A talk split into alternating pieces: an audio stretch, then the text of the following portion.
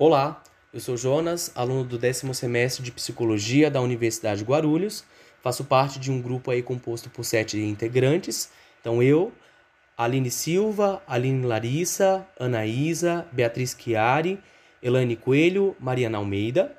E hoje nós estamos aqui para discutir com vocês sobre a vida dos adolescentes institucionalizados e a importância da orientação profissional diante de um contexto aí de desinstitucionalização.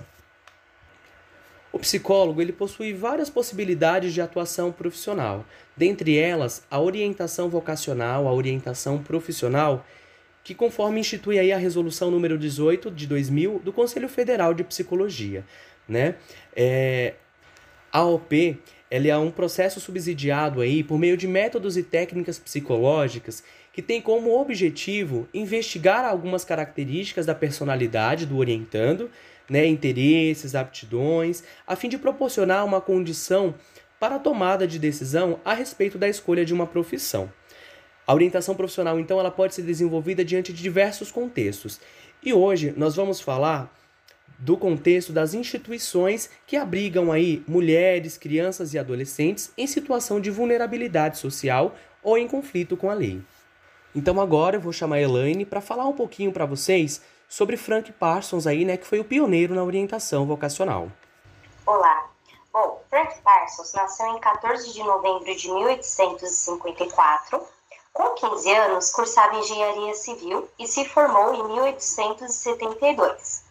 Ele é considerado o pai da orientação vocacional, profissional e da carreira. Ele foi reconhecido em seus primeiros trabalhos nos Estados Unidos com sistematização teórico-técnica. Persons lutou por causas sociais, ele não aceitava as desigualdades e injustiças sociais. O que levou a lutar por essas causas foi o cenário que os Estados Unidos enfrentava com o índice de alto desemprego e exploração dos trabalhadores. Persons cursou direito e se tornou professor universitário. Desta forma, em suas aulas, fazia o discurso para questionar o capitalismo que, em sua visão, era responsável pelas injustiças sociais. Persus, junto com seu amigo Ralph, fundou um instituto destinado a atender jovens e adultos. Desta forma, ele pôde observar que os jovens precisavam de uma preparação ao sair da escola para o mercado de trabalho. Em 1908, ele fundou um escritório vocacional com foco em auxiliar jovens e adultos a fazer escolhas relacionadas a seu futuro profissional. Sendo assim, ele adotou um lema deste escritório, onde dizia que é muito melhor escolher uma ocupação do que simplesmente procurar um emprego. Bom, Persus deixou um grande legado e veio a falecer em 1908. Antes da sua morte, ele estava elaborando um curso para formar orientadores vocacionais. Logo após a sua morte, foi criado um livro com o tema Escolhendo uma Vocação que é um marco para orientação vocacional científica. Este livro é de suma importância para os profissionais da área. No livro, ele contém casos que foram atendidos no escritório vocacional. Essa é a única obra em registro por Frank Parsons. Parsons acreditava também em três princípios para a orientação vocacional. O primeiro é compreender a si mesmo e suas aptidões e capacidades, interesses, recursos, limites de suas causas. O segundo, um conhecimento dos requisitos e condições de sucessos, vantagens e desvantagens, remuneração, oportunidade e das perspectivas das diferentes tipos de trabalho. O terceiro é um resultante verdadeira das relações entre esses dois grupos de fatores. Então, após a gente entender aí quem foi o Frank Parsons, Elaine, conta pra gente então como que aconteceu aí, né? Como que foi sendo desenvolvida a orientação profissional aqui no Brasil? Bom, ao que diz a respeito da orientação profissional no Brasil, ela tanto pode ser executada por psicólogos e, e pedagogos, né? Não existe uma norma que determine quem pode executar a orientação. há universidades e cursos de extensão na área, a gente pode observar que também há uma falta de regulamentação em relação à questão da atuação, pois é uma especialidade para psicólogos e orientadores profissionais. Há também uma, uma procura maior entre jovens estudantes do ensino médio que procura escolher a sua área profissional e faculdade. Então, depois da gente entender, né, um pouco da história da OP aqui no Brasil, é... Aline, fala pra gente então qual que é a diferença de orientação vocacional e orientação profissional. Olá! Para a orientação vocacional, a seleção de uma carreira é o processo de estabelecer uma dimensão integrada do desenvolvimento global e se refere ao confronto dos indivíduos em suas tarefas de acompanhamento, formulação, implementação e reencenação de projetos de vida multi, multidimensionais. Inclui métodos de teste psicológico, sinônimos para orientação profissional e significado para a vida. O processo insiste em apoiar o desenvolvimento de conhecimentos e habilidades do sujeito para que ele possa aprimorar suas competências profissionais a partir da origem desse treinamento. Já a orientação profissional está imensamente relacionada à escolha da identidade certa. A psicologia ela tem um papel fundamental nessa escolha da orientação profissional, possibilitando as pessoas escolherem uma carreira de forma madura e objetiva dentro de suas capacidades de avaliação. De acordo com sua personalidade e características, sua futura carreira também considera as oportunidades no mercado de trabalho. Os jovens estudantes têm uma necessidade maior de orientação profissional. Esses jovens, eles buscam a orientação profissional em escolas públicas e privadas para equilibrar suas necessidades. Então a gente percebe que as necessidades das mulheres são maiores no contexto da pesquisa, mas as necessidades de pesquisas também estão é, verificando o aumento em relação ao sexo masculino. Então, a orientação profissional ela é fundamental para a construção de carreiras e de aprendizagem. Então, Aline, a gente poderia dizer que a orientação vocacional está voltada para o desenvolvimento global de competências e habilidades e a orientação profissional para a escolha de uma profissão?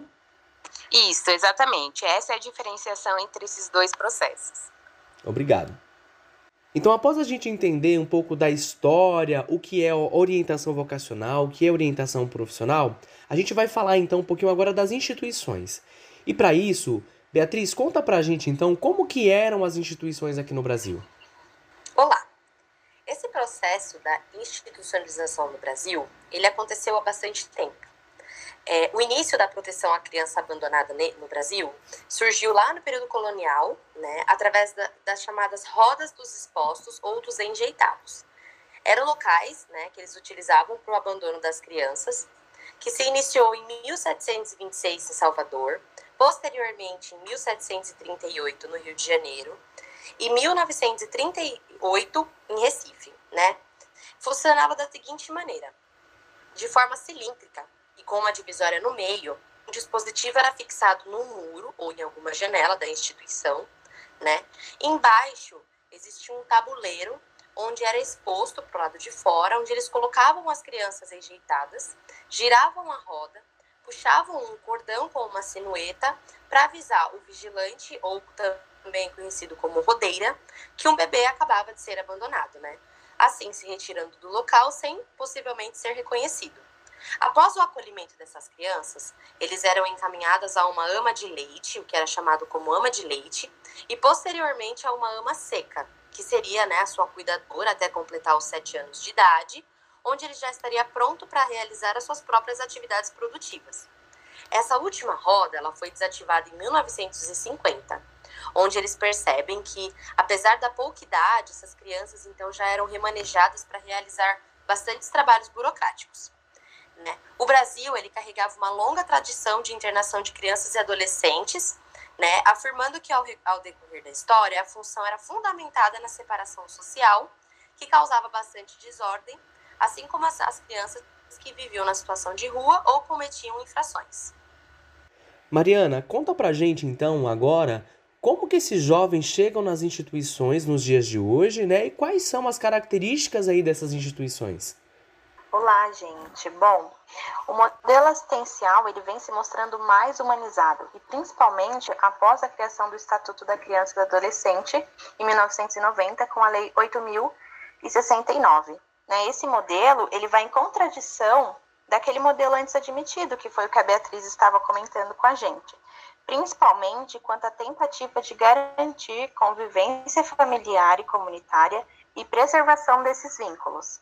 Então, atualmente, esses jovens podem ser encaminhados às instituições da seguinte forma: eles podem ser levados pela família quando, quando eles se encontram sem condições de prover dos cuidados necessários, né? Quando a família ela não tem condições de garantir para esse jovem cuidados básicos.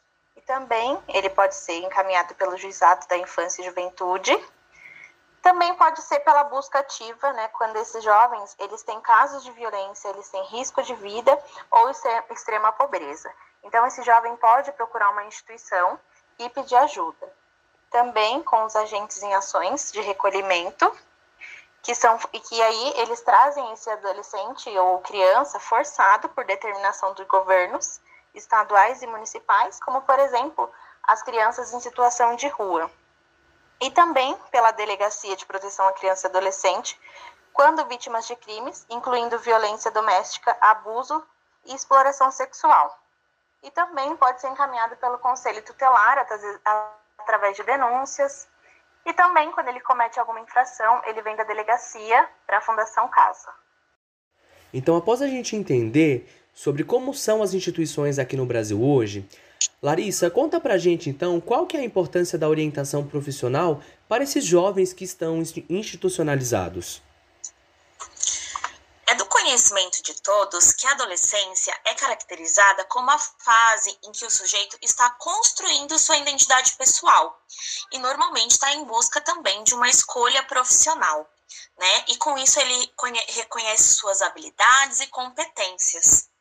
É, no Brasil, a população é, pobre, né, os menos favorecidos, tem conseguido ampliar a sua formação escolar através de políticas públicas. Porém, a ascensão social não é tão assegurada. Os adolescentes institucionalizados, eles têm a necessidade é, de sobrepor na escolha profissional uma estratégia de sobrevivência. Então, eles necessitam daquele salário e daquela renda por não contar com o respaldo familiar. Algumas adolescentes abrigadas buscam formas de suprir a ausência familiar e o desejo de pertencimento, encontrando na maternidade um papel alternativo. Isso faz essa troca de afeto e reconhecimento. Elas não se sentem sozinhas. O artigo 92 do Estatuto da Criança e do Adolescente, ele responsabiliza o abrigo na preparação gradativa para o desligamento. Então, quando esse jovem completa a maioridade, que é os 18 anos, ele é obrigado a a buscar aí novos rumos na sua vida. E a OP vem contribuindo com essa autonomia na escolha da profissão após a saída da instituição. O que poderia dizer, todavia, de uma orientação voltada para adolescentes e jovens adultos, para os quais a escola constitui um fracasso e a socialização no mundo da delinquência. Os fez assumir a identificação social de vagabundo, de malandro, em oposição à identidade do trabalhador, né? É, dessa forma, para a gente mudar esse contexto, precisamos de políticas públicas voltadas a emprego, trabalho, buscando essa renda e até mesmo a educação. E quais seriam os objetivos disso, né? Promover a inclusão social e reduzir essa vulnerabilidade social. Tá? Essa perspectiva é, vem de inseri-los no mercado de trabalho formal ou informal, com remédio é, para curar o mal da criminalidade. Antes de desenvolver competências como capacidade de mobilização de saberes complexos, mais urgente é a possibilidade de contribuir para a emancipação financeira dos adolescentes, mediante a capacitação para determinado ofício, de modo que o trabalho e a não delinquência constitua a opção para o acesso de bens materiais. Dessa forma, ele não volta para a criminalidade. Então, para a gente chegar nesses resultados aí, a gente realizou uma pesquisa bibliográfica, né, a fim de levantar aí todo o conteúdo já produzido e publicado nas plataformas aí científicas como Cielo e Google Acadêmico, em relação ao tema. Né? E como resultado, então, a gente teve duas subdivisões, que foram aí os estudos na orientação profissional e sobre a reinserção do jovem adolescente na sociedade. Isa, conta pra gente então, fala pra gente um pouquinho desses resultados.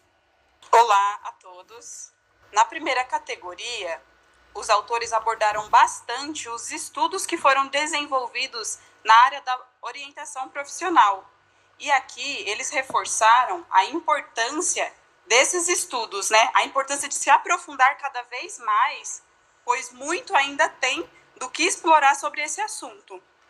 Tendo como intuito principal as contribuições para a orientação profissional, fazendo assim com que atinja diretamente as políticas públicas dentro das instituições. E na segunda categoria, é abordado bastante a visão que tanto a sociedade quanto os próprios institucionalizados dão ao ambiente em que eles vivem. Normalmente eles veem esse ambiente como um ambiente de fracasso, um ambiente onde é um ambiente que as pessoas lá de dentro são atrasadas, as pessoas que estão né, do lado de fora. Preciso mudar essa imagem para que esse local seja visto também como um lugar de possibilidades.